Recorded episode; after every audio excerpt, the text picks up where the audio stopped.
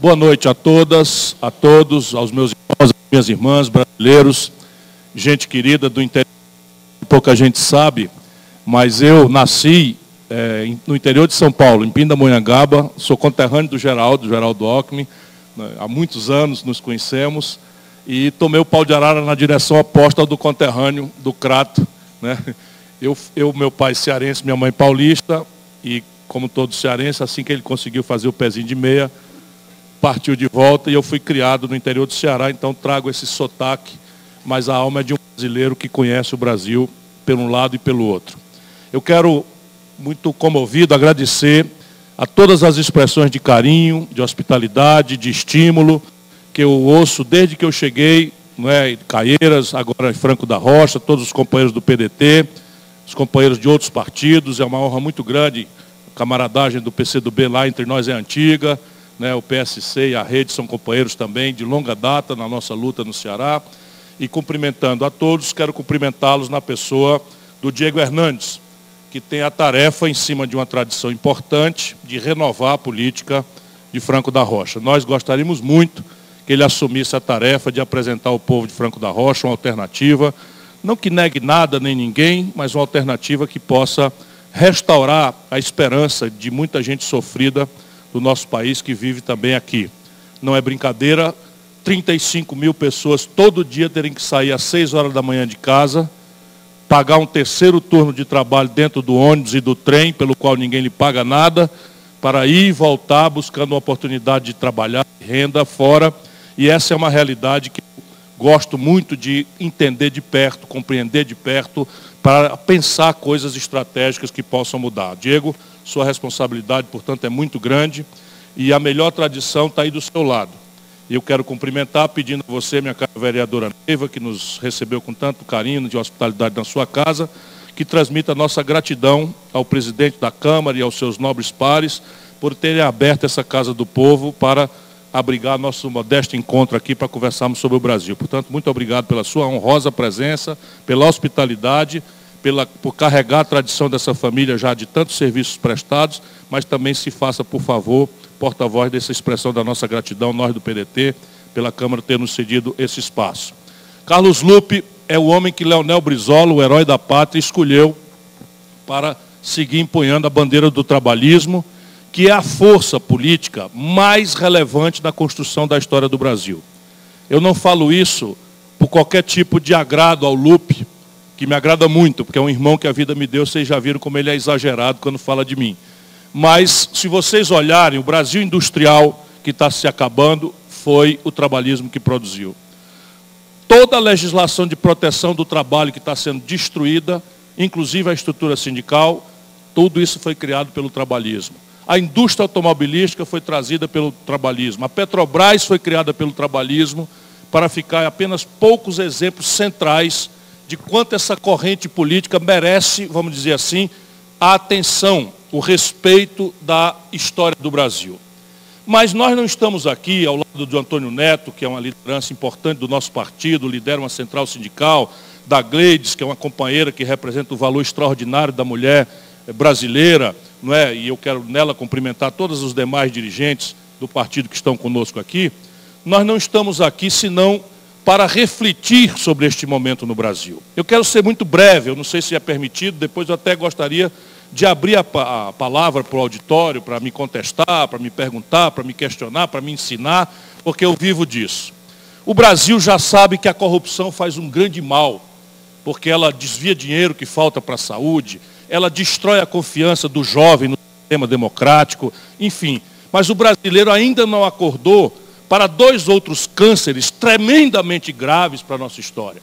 Um deles é a incompetência e a falta de compreensão do momento político do país, da complexidade e das estratégias que nós temos que desenhar e produzir para repartir a tarefa de construir um país com 210 milhões de bocas para alimentar, para vestir, para transportar, para ter um teto digno, para atender na hora dura da doença, para qualificar a educação, para tomar nosso jovem do gavião do narcotráfico que está ali oferecendo 50, 60 reais de diária para a ilusão do garoto que a televisão manda compre, compre, compre, e ele não tem dinheiro, nem a família tem dinheiro, e fica essa grande tragédia que está acontecendo no Brasil. a incompetência, a incapacidade de compreender a doença, nos faz cometer os erros graves de terapia. Não precisa ser muito inteligente, como vocês são muito inteligentes, né, para a gente entender. Se o nosso filho está com a dor de barriga, aquilo pode ser muita coisa. Aquilo pode ser desde um pum, falando aqui uma coisa engraçadinha, eu tenho um filho pequeno, criei três, pode ser um pum. Né? Então um, um, um lufital resolve, mas pode ser um tumor, dá o mesmo sintoma, a mesma dor. Pode ser um volvo, um nó na tripa, como a gente chama no interior do Brasil, que se você tomar um laxante, pode matar a criança.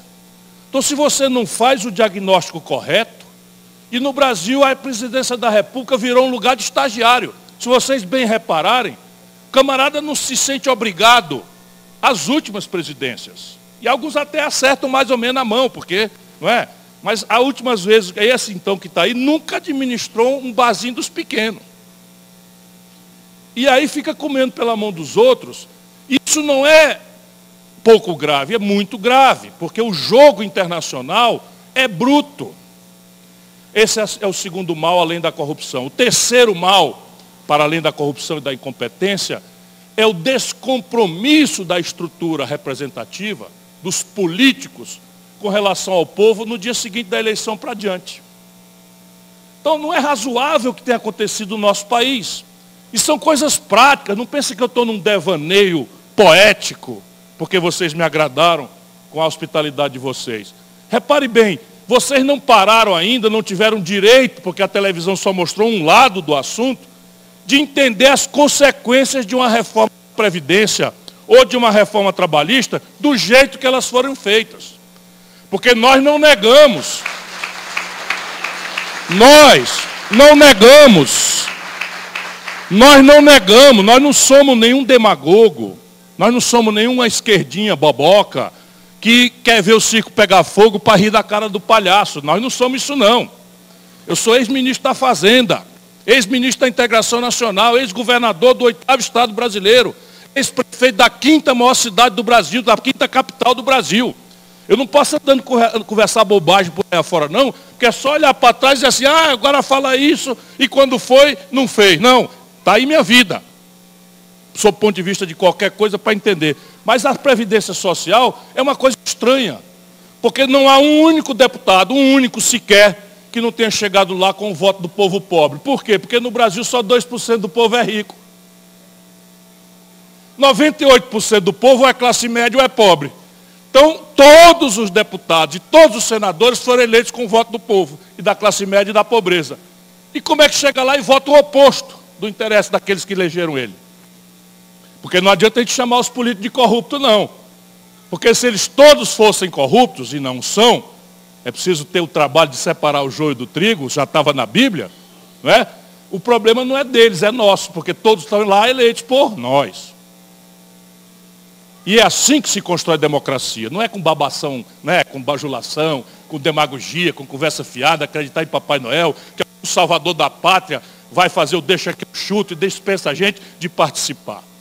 Esses estão os três problemas. E aí o que é está acontecendo com o Brasil hoje? Vamos sair da briga Bolsonaro-Lula, porque isso virou paixão e ódio. E paixão e ódio em política nunca foram bons conselheiros. O que faz uma boa política é reflexão, é inteligência. O povo, o povo que é sabido, o povo que é sábio, não ama, nem adora nem odeia político nenhum. Olha para todos com o um pezinho inteligentemente atrás Bota eles para discutirem. Vê qual deles se identifica com os problemas que você acha que são os mais importantes. Passo adiante de se identificar, vê quem formula soluções. Vê quem diz quanto custa as coisas. Se você fizer essa terceira pergunta, não, educação, saúde, moradia, transporte, vai tudo melhorar, o que está aí é culpado, está tudo errado, porque tudo é o ele aí, deixa que eu chuto, bota eu lá. Isto é mentira, gente boa. Isso nunca aconteceu na história da humanidade. E olha o que está acontecendo com o Brasil para não incumpridar a conversa. Nós interamos no ano de 2019, portanto não é o Bolsonaro o culpado, a pior década da história econômica do Brasil. E eu não estou falando de história econômica como se isso fosse um assunto para especialista da Globo News.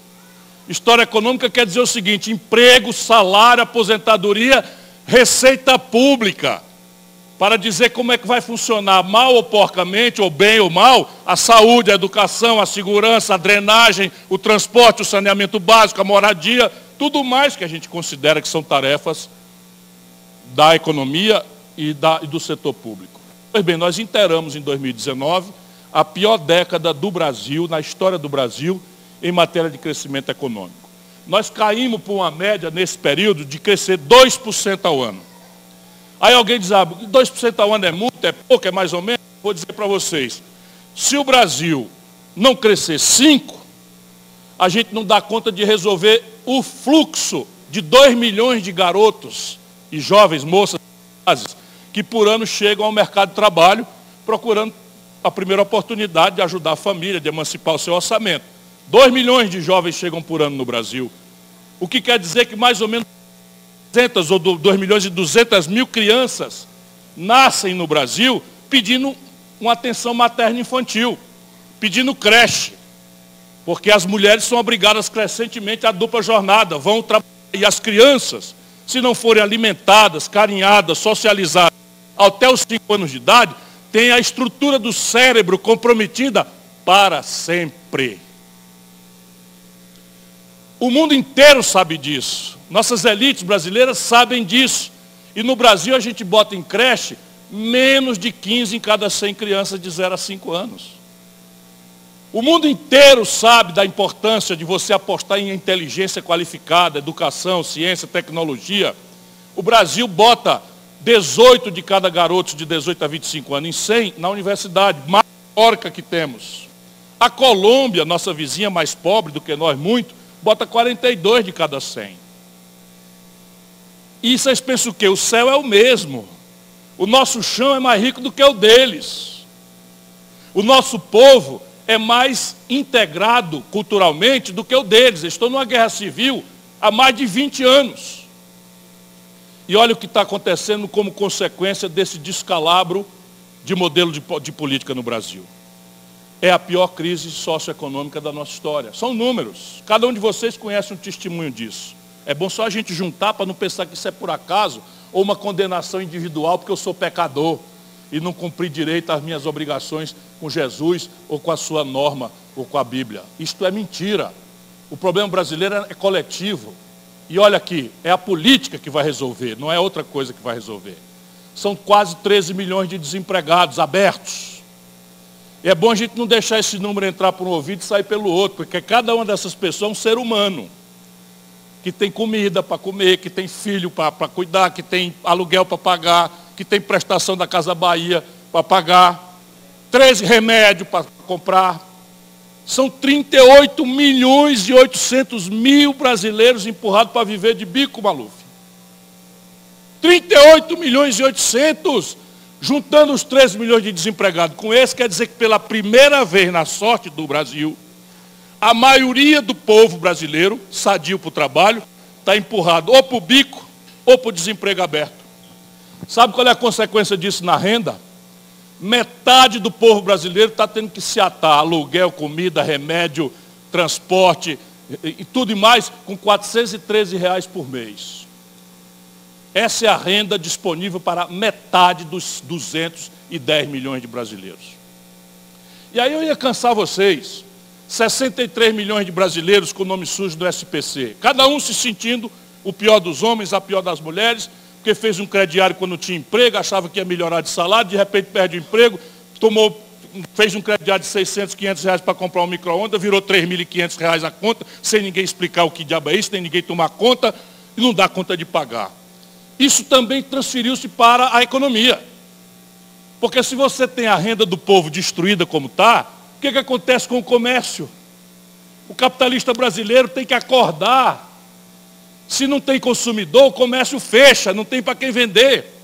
Se o comércio fecha, não tem para quem vender, não compra da indústria. Sabe quantas indústrias fecharam aqui em São Paulo, no primeiro ano de Bolsonaro? 2.235 indústrias. Fecharam aqui, ó, no cinturão metropolitano de São Paulo, onde as indústrias estão. O Ceará perdeu pouco, porque o Ceará não tinha grandes indústrias. Mas é assim, nos últimos 10 anos, no Brasil fechou mais de 30 mil indústrias. E a gente sendo distraído por esse ódio, essas paixões malucas da política, em que direita e esquerda se igualam, não é? na, na malversação da opinião pública, na, na aposta na ignorância do povo, na incapacidade, agora estão invadindo a religiosidade. Não querem deixar mais para a intimidade do povo, da família brasileira, nada. Porque querem invadir agora até a forma com que nós adoramos o sagrado. Espoliando o direito íntimo que cada um de nós tem de expressar sua fé e sua adoração a Deus, ou a sua incapacidade de expressar essa fé ou a sua adoração a Deus. Não é política que deve entrar nisso. A política deve proteger a liberdade de cada um, adorar a Deus como quiser. E de todos serem respeitados. Eu me apaixonei um pouco pela, pela visita, pelo carinho com que eu estou sendo recebido, estou falando demais. Diante dessa brutal crise, o que é que acontece conosco? O povo fica com medo. Não é o medo de virar esquina numa noite e ser assaltado que todo mundo está sentindo. Aconteceram no Brasil mais de 37 mil estupros das mulheres brasileiras no último ano. Não é esse medo que também está muito grave. É o medo do futuro. É o medo de ter um filho e não saber em que mundo ele vai viver. É o medo de envelhecer e não saber que cuidado vai ter. Isso, esse medo, predispõe a sociedade a duas coisas. Ao autoritarismo, que é a ideia de um danadão, fortão, valentão, que vai instalar o chicote, resolver tudo e botar tudo em ordem por nós. Isso é o Hitler na Alemanha. Nós não somos um povo mais fraco, menos competente, mais coisa. Nós estamos sofrendo o mesmo fenômeno que a crise na Alemanha do pós-guerra foi tão grave, do pós-guerra, Primeira Guerra Mundial, foi tão extensa, e a, o desemprego de massa, e a caristia, e o medo do futuro, que se deu, olha a desagradável coincidência, um militar medíocre, ridículo, que tinha racismo, que reduzia as coisas a inimigos fictícios para embalar um povo alemão.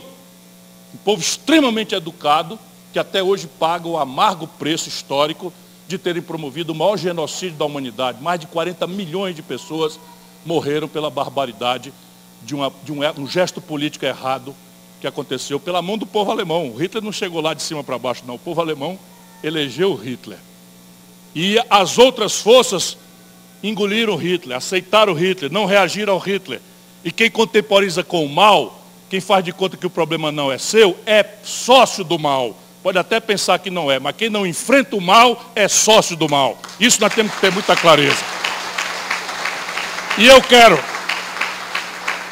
eu quero encerrar para vocês a provocação. Isso tinha que ser assim.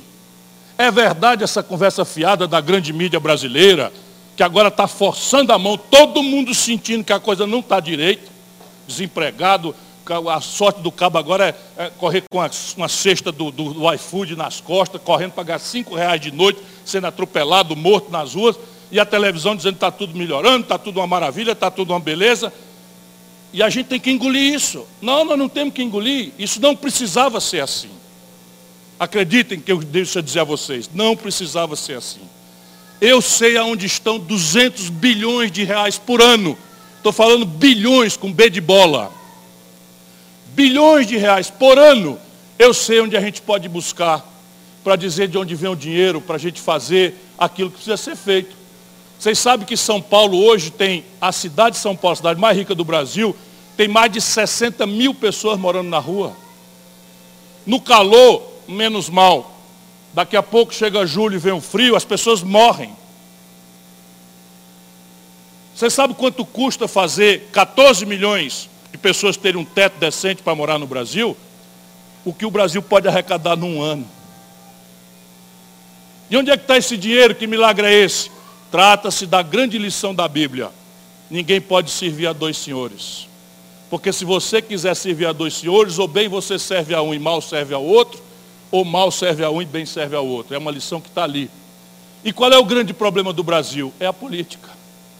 É a mesma coisa daquele argumento da Previdência. A gente se elege junto com a agenda do povo, educação, saúde, emprego, segurança, moradia, e vai para Brasília, o povo volta para casa, começa a repetir que todo político é bandido e ladrão, porque é o que nos dizem, a televisão só mostra o mal feito, ninguém mostra um político decente. Ninguém mostra um exemplo de político que está trabalhando, que não tem um, um, inquérito, que nunca respondeu por nada de mal feito. só mostra o ladrão, o bandido, o malfeitor, etc, etc. Para quê? Para que o povo volte para casa e as minorias poderosas do baronato tomem conta da operação do sistema representativo. Isso se resolve, mas não se resolve com salvador da pátria nenhum. Se resolve com atitude diferente. Por exemplo, vocês lembram em quem votaram para deputado federal? Pensa um pouquinho, 76%, se a estatística aqui for igual a do Brasil, não lembram. E não é culpa de vocês, é porque ninguém percebe a importância de um representante federal. A gente sabe de perto o prefeito, que tem umas coisas para resolver, o governador a gente sabe, o presidente a gente sabe, mas tudo depende do deputado federal, do senador, e a gente vota porque pegou um papelzinho no chão, ou porque o cara é simpático, ou porque o cara é da minha igreja, ou porque o cara é do meu partido, do meu, do meu time de futebol e tal. Isso nós é que vamos resolver. E é devagarinho, não tem problema, não é culpa do povo. Isso é só a gente persistir. O Brasil nunca teve mais do que 25 anos de democracia seguido.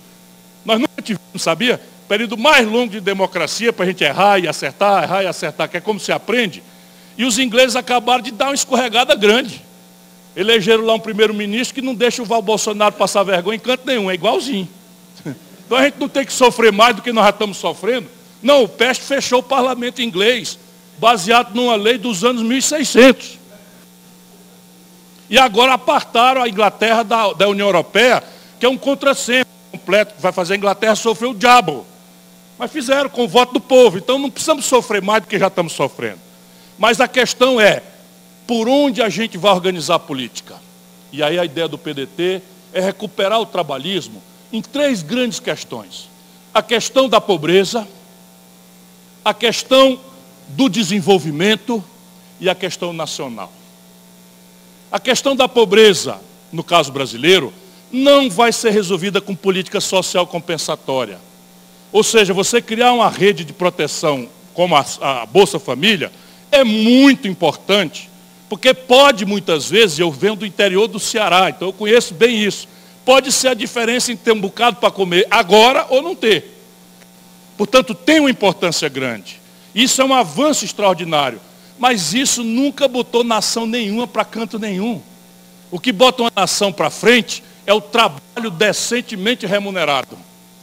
Então é preciso entender que o que vai enfrentar a pobreza mesmo não é a política social compensatória que tem o seu papel transitório, mas é a construção de um ambiente radicalmente qualificado para o filho do pobre. Isto é que muda. Isto é o que transforma. E vejam a história do PDT nessa área, não devo ser eu a dizer. Perguntem qual é a melhor educação pública do Brasil. Perguntem qual é o melhor IDEB, Índice de, de, Desenvolvimento da Educação Básica do Brasil. Não vem de nenhum estado rico, vem lá do pequeno e pobre estado do Ceará. E não é porque sobrou dinheiro, não. Nós somos um dos estados mais pobres do Brasil. É porque a política lá tem compromisso verdadeiro com isso. Entra um, entra outro, entra um partido, entra outro, e ai daquele que der para trás naquilo que virou uma conquista do nosso povo. Isto é o que nós precisamos incorporar. A questão da, do desenvolvimento, nós precisamos entender quatro coisinhas simples. Que o Paulo Guedes tem toda a luz do mundo para entender, mas está viciado de ideologia. Sabe aquilo que você está intoxicado e não enxerga o que está no seu nariz? O que é desenvolvimento? É crescimento da economia. E esse crescimento da economia precisa de energia, de motores. E os motores são quatro. Não tem cinco nem dez, são quatro. Os quatro motores de animação da atividade econômica no Brasil, ninguém precisa ser economista para entender, estão enguiçados. O primeiro eu já descrevi. O primeiro motor de animação da atividade econômica é o consumo das famílias. O consumo das famílias vem de emprego, renda e crédito. 63 milhões de pessoas com SPC, acabou o crédito. Desemprego aberto e de informalidade desse tamanho, com renda de 413 reais, o consumo das famílias está deprimido ao pior valor da história. O segundo motor é o investimento empresarial. Quem é que precisa ser gênio para entender? E aqui tem dois problemas. E nem tem solução fora de um marco de um Estado comprometido com isso. Porque tem essa grande discussão que o Estado tem que ser tirado da economia. Nunca houve essa experiência na história da humanidade. O que funciona não é mercado ou Estado. O que funciona na experiência da humanidade, em 100% dos casos, sem exceção, é Estado e mercado. Portanto, estão errados os esquerdistas que querem abominar o mercado e estão burramente errados, criminosamente errados, os que querem destruir o Estado e achar que o mercado vai resolver o problema. Vamos lá, vou mostrar agora. Sabe qual é o nível de endividamento do empresariado brasileiro hoje? De baixo para cima. 5 milhões e 500 mil microempresas estão com o nome sujo no Serasa. Banidas do crédito na antivéspera da falência. Cada uma delas tem no mínimo três operários, três funcionários. Nós estamos falando de 15 milhões de empregos que estão no limite da degola. Gente séria, gente trabalhadora, gente que acreditou na expansão do crédito do Lula, na melhoria de vida, que de repente no desastre econômico que o próprio PT com a Dilma produziram, despencou e virou ódio. Porque as pessoas não entenderam nada. Estava indo, estava indo tudo bem. De repente o mesmo partido volta tudo a estaca zero, todo mundo perde, e aquele crédito farto e generoso vira inadimplência e falência. Vocês acham que vai sair disso sem o governo ajudar? E não é ajudar dando dinheiro, não, é ajudar reestruturando o crédito. Por quê? Porque o juro brasileiro é o maior juro do planeta Terra. E aí, se o governo paga por um papel mais dinheiro do que o lucro da padaria, da roça, do comércio, da indústria, a economia não funciona. Precisa ser gênio para entender? Ora, eu tenho um dinheirinho. Eu vou botar no banco, eu ganho 10. Eu tenho um dinheirinho, o mesmo dinheirinho, eu vou botar na padaria. Acordar 4 horas da manhã, lidar com funcionário, fiscal da prefeitura, fiscal do INSS, fiscal do trabalho, fiscal do Estado, fiscal da União, propina, toco, diabo que, que acontece na vida real do Brasil, e no fim eu ganho metade do que eu ganho na moleza no papel do governo. Só que o problema do Brasil ainda é pior, é que nós não temos dinheiro. Então quem é que vai tomar dinheiro emprestado no banco para abrir uma padaria e o lucro da padaria ser menor do que o juro que o cabo está devendo para o banco no fim do mês? Isso é tão simples de entender e quem fixa a taxa de juros é o governo. Quem fixa a taxa de juros é o governo. Tem algum comerciante aqui? Deve ter, não precisa responder. Sabe quanto é que um japonês, um norte-americano, um europeu desconta uma duplicata? Hoje, 1,5% de juro ao ano. Sabe quanto é que você desconta o duplicata se for bom amigo do gerente do Banco do Brasil? 1,75 ao mês. Isso tudo é governo, é política. Não pense que isso cai do céu, nem que é por acaso, porque isso é um brutal mecanismo de transferência de renda de quem produz e trabalha para meia dúzia. São 10 mil famílias de barões que vivem da especulação financeira. Quatro famílias que controlam o Banco Itaú receberam agora 9 bilhões de reais de dividendos e não pagaram um centavo de imposto de renda.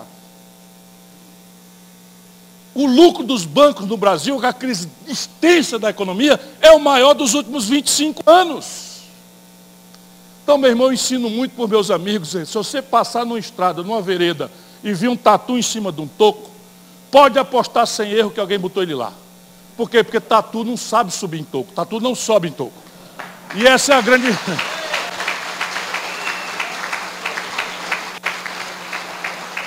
O terceiro motor, e eu me animei muito, vou terminar, o terceiro motor é o investimento público. De novo, ninguém precisa ser nem um gênio para encarar a opinião sacrificada da Globo a serviço, da Globo não, da grande mídia do Brasil, a serviço dessa impostura.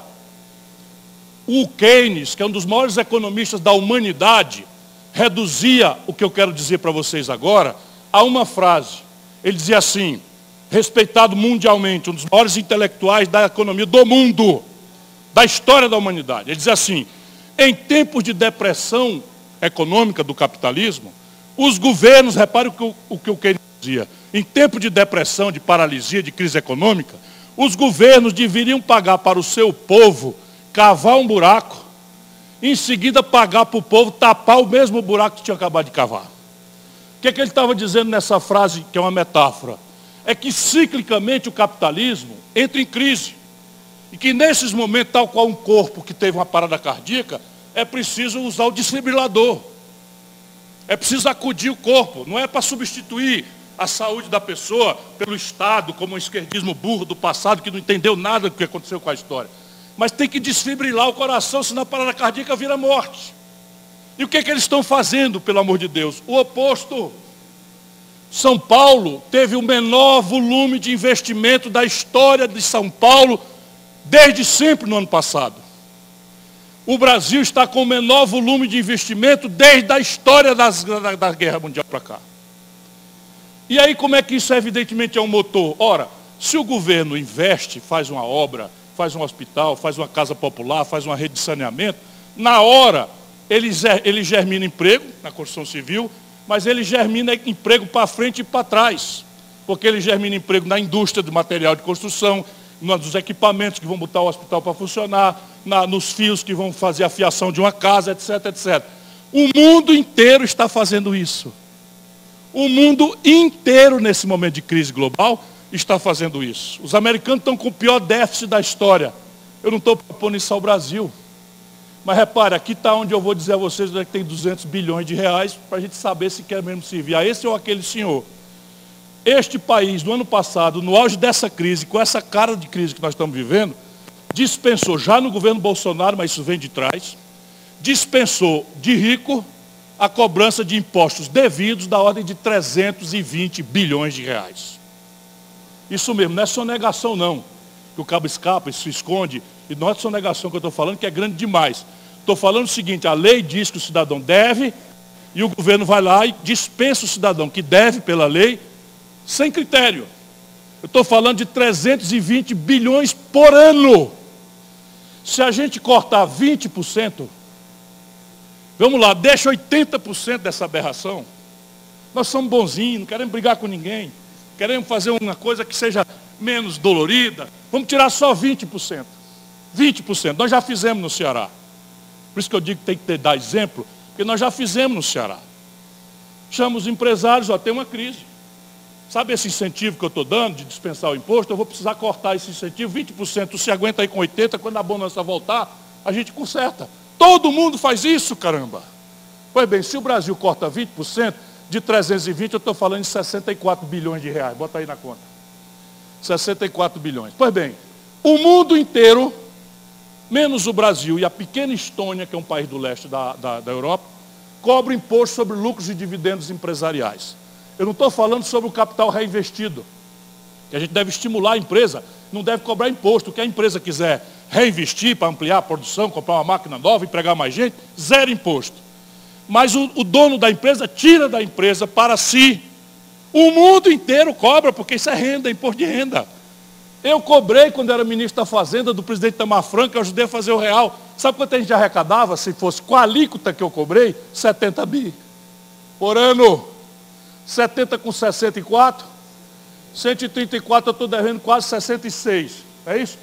Pois bem, sabe que no Brasil, o cidadão que corre com a caixote do, do, do iFood, para cima e para baixo, paga IPVA, o imposto sobre a propriedade de veículo automotor, na motocicleta dele.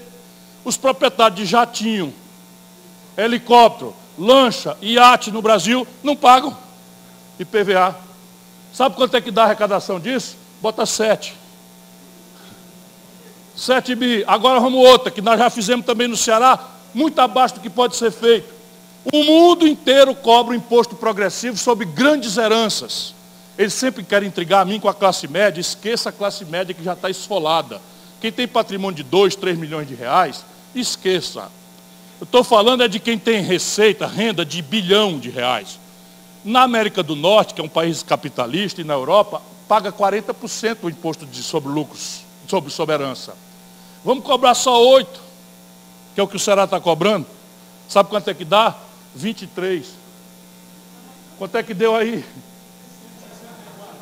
164. Eu vou ficar devendo 16 para vocês, porque eu acho que eu estou cansando. Mas vocês estão vendo aqui, tecnicamente, hein? não, o déficit esse ano foi 130, eu estava indo buscar 200, para sobrar um bocado de dinheiro para a gente dizer onde é que vai botar, em educação e saúde. Mas eu tenho, porque são coisas menores. São coisas menores, por exemplo. Você tem, por exemplo, a Localiza, que é uma, eu, eles me odeiam porque eu digo o nome para a pessoa poder pesquisar. Então a Localiza é uma locadora de veículos. Sabe-se lá por que carga d'água, qual, quanto foi o toco que correu por trás de qual autoridade, a localiza não paga imposto quando compra um carro. É assim, poxente, né? Vai lá e compra direto da fábrica e não paga imposto. Pega o carro que vale 44, se eu pesquisei, compra por 31, porque imposto é pesado. Pega um cidadão desempregado, bota no Uber para rodar o carro da localiza, seis meses, deprecia o carro porque foi usado seis meses no balanço da empresa para não pagar o ativo imobilizado, os impostos de contribuição social sobre o lucro líquido, etc, etc, e depois vende sem pagar o ICMS. E se vocês quiserem ver se eu estou mentindo, quando vocês olharem os carros do Uber, agora dê uma olhadinha na placa onde é que é registrado. Todo mundo sabe que é em Belo Horizonte. Por quê? Porque conseguiram lá que não paga imposto. Aí a rua de Franco da Rocha tem que estar asfaltadinha para ele passar. Se tiver um buraco, ele chama a mãe do prefeito daqueles nomes e tal. Não pode ter rua, rua suja. Mas o impostozinho que é para pagar essas coisas vai recolhido? Não vai recolhido. Porque, e sabe quem é o dono da localiza? Chama Salim Matar. Sabe onde ele está hoje? Ministro da, da privatização do governo Bolsonaro. Assim é moleza. Então o cara está lá, eu vi, eu ouvi, eu ouvi com esses ouvidos que a terra de comer, o Paulo Guedes em Nova York dizendo o seguinte, Salimatar, brincando, mas é uma brincadeira de mau gosto. Salimatar é o nosso secretário, presta atenção nele aí e tal. Ele, ele é careca igual o velho da van. Salimatar, presta atenção nele aí lá para os americanos. Ele está encarregado de vender tudo. Ó, pode vender o Palácio do Planalto também. Eu ouvi ele dizendo. Uma brincadeirinha, não foi de verdade, mas foi uma brincadeirinha de mau gosto.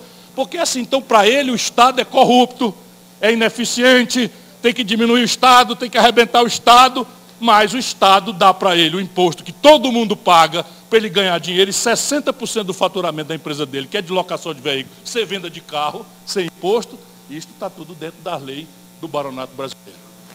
Era isso que eu queria falar. Cansei um pouco porque eu me apaixonei de fato por vocês. O que eu queria dizer era, o problema é grave. Ficar olhando para o passado, como se houvesse um passado idílico a ser restaurado, é um equívoco. Imaginar que esse confronto odiento, em que o Bolsonaro pode andar pelado na rua, falar mal de nosso Senhor Jesus Cristo e bater na mãe, todo mundo do lado, do lado dele fanático explica, justifica, ou, lamentavelmente, o Lula. Né? O Lula também pode falar mal de Jesus, pode andar pelado na rua, pode fazer bem acontecer, e os fanáticos do Lula também esquecem o que aconteceu. Porque se o Lula não teve um julgamento decente, a gente que é profissional do direito desconfia muito das, das formas como o Lula foi, foi julgado, mas eu estava lá. Eles entregaram o governo para a bandalheira toda, roubaram tudo. Isso aí, infelizmente, não dá para esconder. Pode até dizer, ah, o Lula não sabia. Ok. Mas o fato é que fazer o Bolsonaro não é, de espantalho e o Bolsonaro fazer o Lula de espantalho, isso vai matar o Brasil. Nós precisamos construir um caminho que não seja fulano ou beltrano, mas um movimento de opinião em direção a um projeto nacional de desenvolvimento. Viva o Brasil!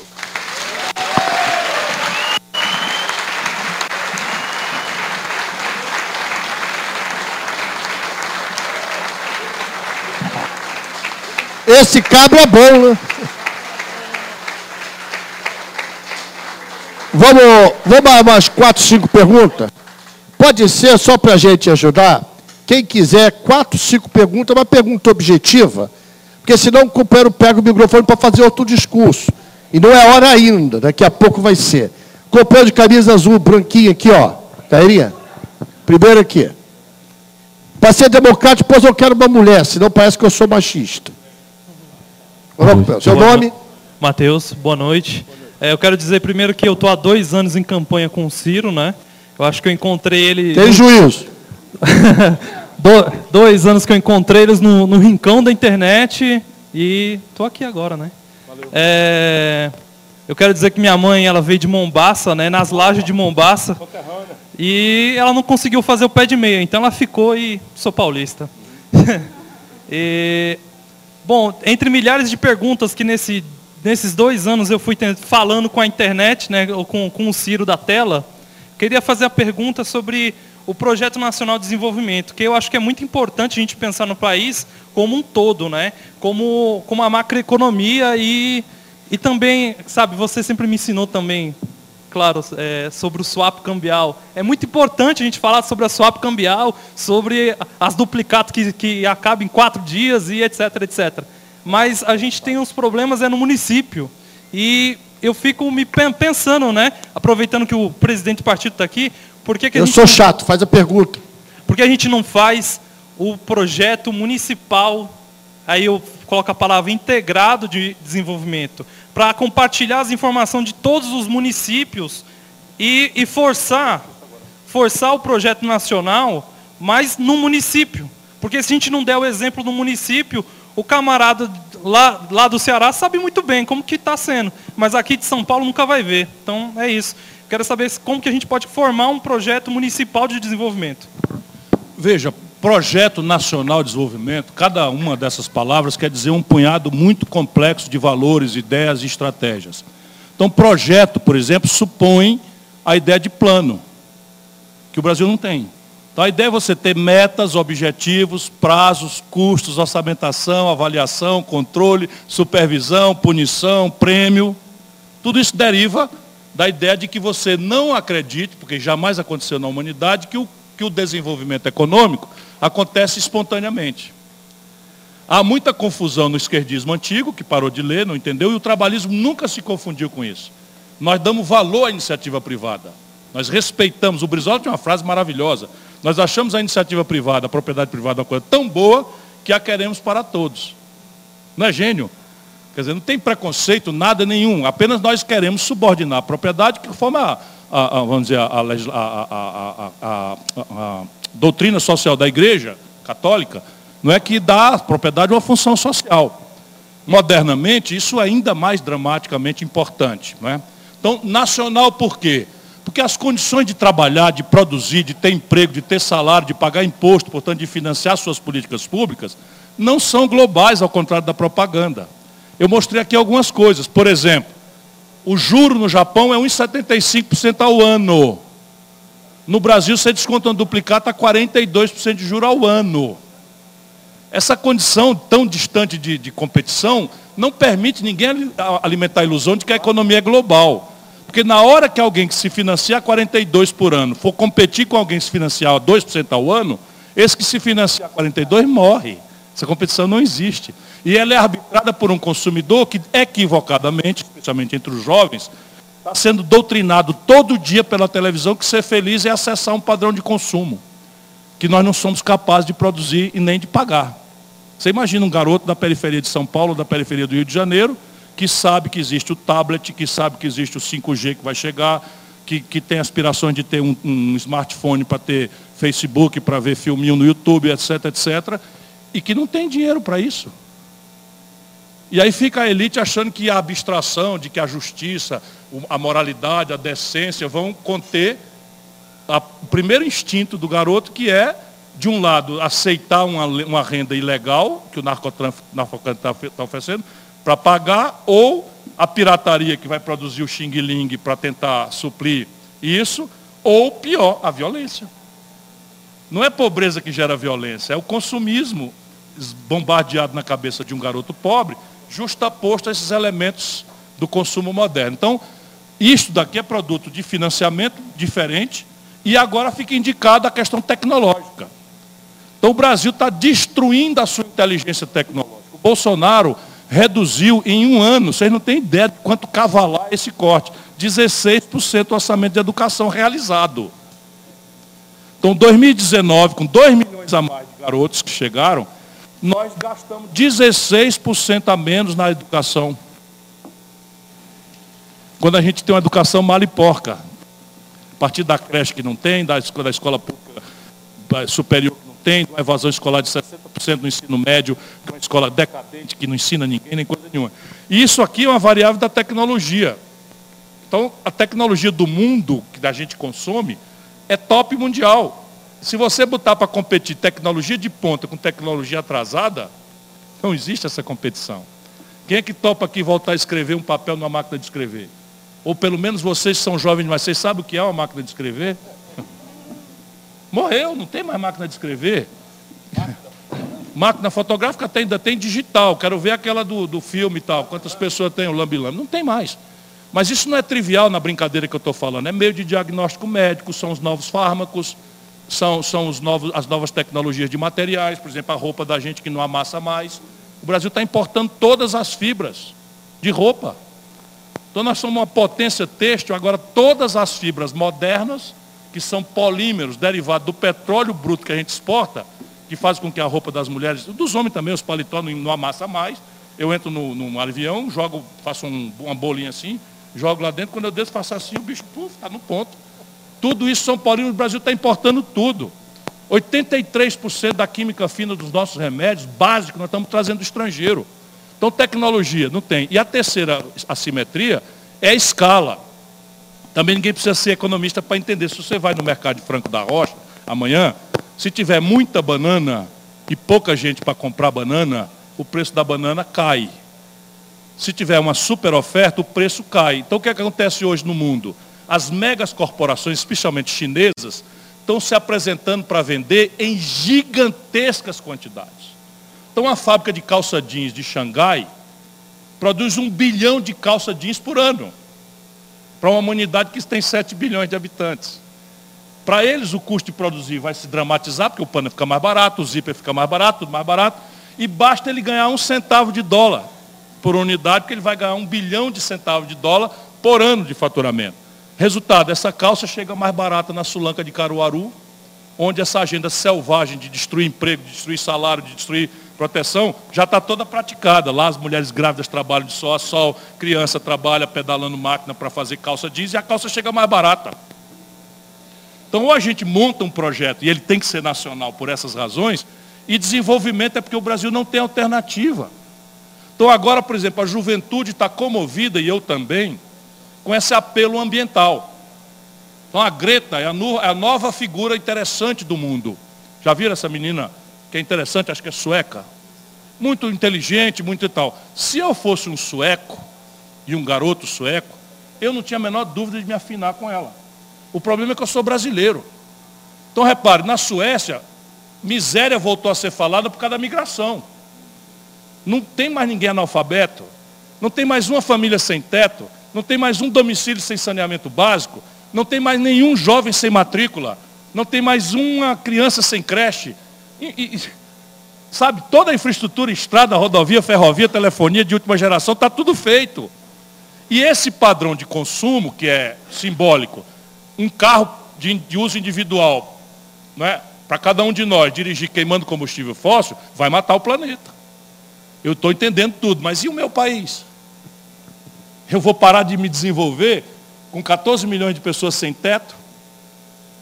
Estão falando muito nessa, nessa, nessa, nessa epidemia do coronavírus, temos que nos precatar, ligar a cabeça aí, sem pânico, sem coisa nenhuma. Mas vem aí certo, não é negócio de amanhã ou depois, vem aí certo uma nova epidemia de dengue. E ela vai matar uns 700 brasileiros. Dengue que é uma doença de falta de saneamento básico, que a Europa esconjurou na Idade Média, na virada da Idade Média. Como é que a gente pode parar o desenvolvimento? É evidente que a gente pode experimentar outros padrões de desenvolvimento. E aí o município tem suas especificidades. Né, eu, eu fiz uma sabatina com o Diego hoje, perguntei orçamento, perguntei os problemas, perguntei de drenagem, perguntei de transporte, perguntei tudo. Mas nós no PDT temos esse padrão. E o Lupe sugeriu. Eu estou falando muito aqui porque eu estou falando também para a internet. E vale para todos os companheiros vereadores. Nós temos um padrão, nós estamos compromissados com a educação. Nós não temos dez propostas, nós temos uma proposta. Nós vamos ser o partido, já somos. Mas é o partido que vai fazer a diferença na emancipação do povo brasileiro pobre por uma escola pública de tempo integral qualificada para o trabalho. Só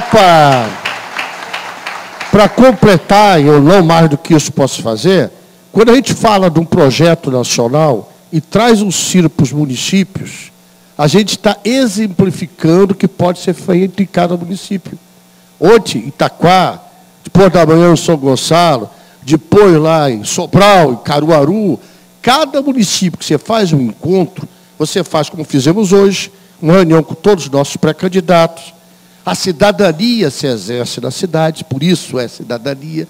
Você vai lá, pelo exemplo, pelo projeto nacional, integrando a cabeça e a consciência de cada candidato, para ele entendendo isso, procurar voltá-lo na sua cabeça, na sua realidade local. É um exercício permanente. E nós somos um partido, só para deixar muito claro isso, que nós somos uma fotografia da sociedade. Uma fotografia da sociedade com seus acertos e com seus erros, com as suas virtudes e com seus defeitos. Mas há 40 anos o Brizola falava da educação em tempo integral. Há 40 anos. Getúlio falava num projeto nacional de 80 anos atrás, quando criou a Petrobras, criou os fundamentos do Estado brasileiro, o Brasil indústria, começou a criar opção para a política do café com leite, São Paulo e Minas, para uma indústria do Brasil, como o Juscelino fez ao criar Brasília. Então, o que eu estou querendo dizer é isso? O nosso papel institucional é, pegando uma liderança, com o capital político, a inteligência que tem o Ciro, e trazendo aqui, nós estamos dizendo a vocês, sigam esse exemplo. Não sei se eu consigo transmitir para vocês a ideia. Só isso. Eu quero uma companheira fazendo pergunta, porque eu quero ouvir mulher. Pô, não, companheira. Mulher negra e bonita desse jeito, melhor ainda. Leva o microfone lá nela, carreirinha. Diga seu nome, por favor, só para a gente saber. Pode perguntar o que quiser, só não vale xingar a mãe, tá? Boa noite, o meu nome é Shirley. Eu sou agente comunitária lá na cidade de Atibaia, agente comunitária de saúde. E nós, agentes de saúde no Brasil todo, é, somos os que mais sabemos a realidade, a verdade em relação ao povo, ao, em relação ao saneamento básico, à educação, à infraestrutura, é, os problemas, os lugares longe onde as pessoas não têm um telefone fixo, não tem internet. Depende de nós, agentes de saúde, para saber sobre consultas, é, sobre medicações. E o que eu vejo que é, é, nos, é, nos, exigem muito é, de, é, deveres e não tantos os direitos. Mas eu penso assim que deveria nos unirmos para assim, em relação de projetos, porque o agente de saúde, sabendo de todos esses problemas, é, sentarmos juntos para resolver, né, ter uma solução para o povo, para a população no geral. Né? E eu acabo, pelo menos na minha cidade, eu vejo que a gente chega falando sobre os problemas e acaba isso ficando só no papel é, eles nos, não nos dão ouvido em relação do que a gente vê, da realidade, da, da, do sofrimento do povo, é, que a gente entra em casa em casa, a gente sabe até o salário que a pessoa recebe, se ela está empregada ou desempregada, o problema do, dos seus filhos, é, em relação de, é, é, condução e tudo mais. Então, eu acho que deveria ter mais união, no, ouvir até as pessoas mais baixas, porque às vezes a pessoa está num escalão mais alto e não nos dão ouvidos, né? E, e, aí a gente acaba sabendo muito mais que o prefeito, sabemos muito mais que um vereador, sabemos muito mais até que o um médico, porque a gente vai a cada dia, em cada local, e a gente sabe realmente dos problemas da população mesmo carente, né? Então, é, deveria ter um projeto assim para nos unirmos para ter essa solução, né? É o, é o que eu penso. Obrigada. Olha, Chile, eu gostaria só de dizer que você tem 100% de razão e eu tenho assim um certo orgulho porque eu acho que discurso sem exemplo hoje no Brasil está valendo muito pouco ou nada. Então, quem criou o programa de agentes comunitários de saúde no Brasil foi o Estado do Ceará, era o governador, meu antecessor, Tasso Gereissati, criou um programa piloto e eu universalizei. O programa teve um êxito tão grande que eu fiz 100% dos municípios cobertos, 100% das famílias pobres, foi o primeiro estado do Brasil, e depois essa prática foi sendo copiada, e nós ganhamos o prêmio mundial, só para dar sustentação ao seu discurso. Com base no trabalho dos agentes comunitários de saúde, nós ganhamos o prêmio mundial de combate à mortalidade infantil. Então, se eu não ganhar mais nada da vida, eu volto para casa feliz, porque eu fui ao plenário das Nações Unidas, onde a ONU se resolve, e me deram lá na minha mão, em nome do povo e do governo do Ceará, o prêmio de, mundial de combate à mortalidade infantil. E eu levei várias agentes comunitárias de saúde. Eu tenho essa foto comigo, porque eu sabia que eu era, o, vamos dizer, o representante político do Estado, estava recebendo uma homenagem, mas eu fiz questão de levá-las comigo ao púlpito das Nações Unidas, para dizer, olha, quem de fato fez esse trabalho está aqui comigo. Era a Shirley lá do Ceará, viu? Obrigado.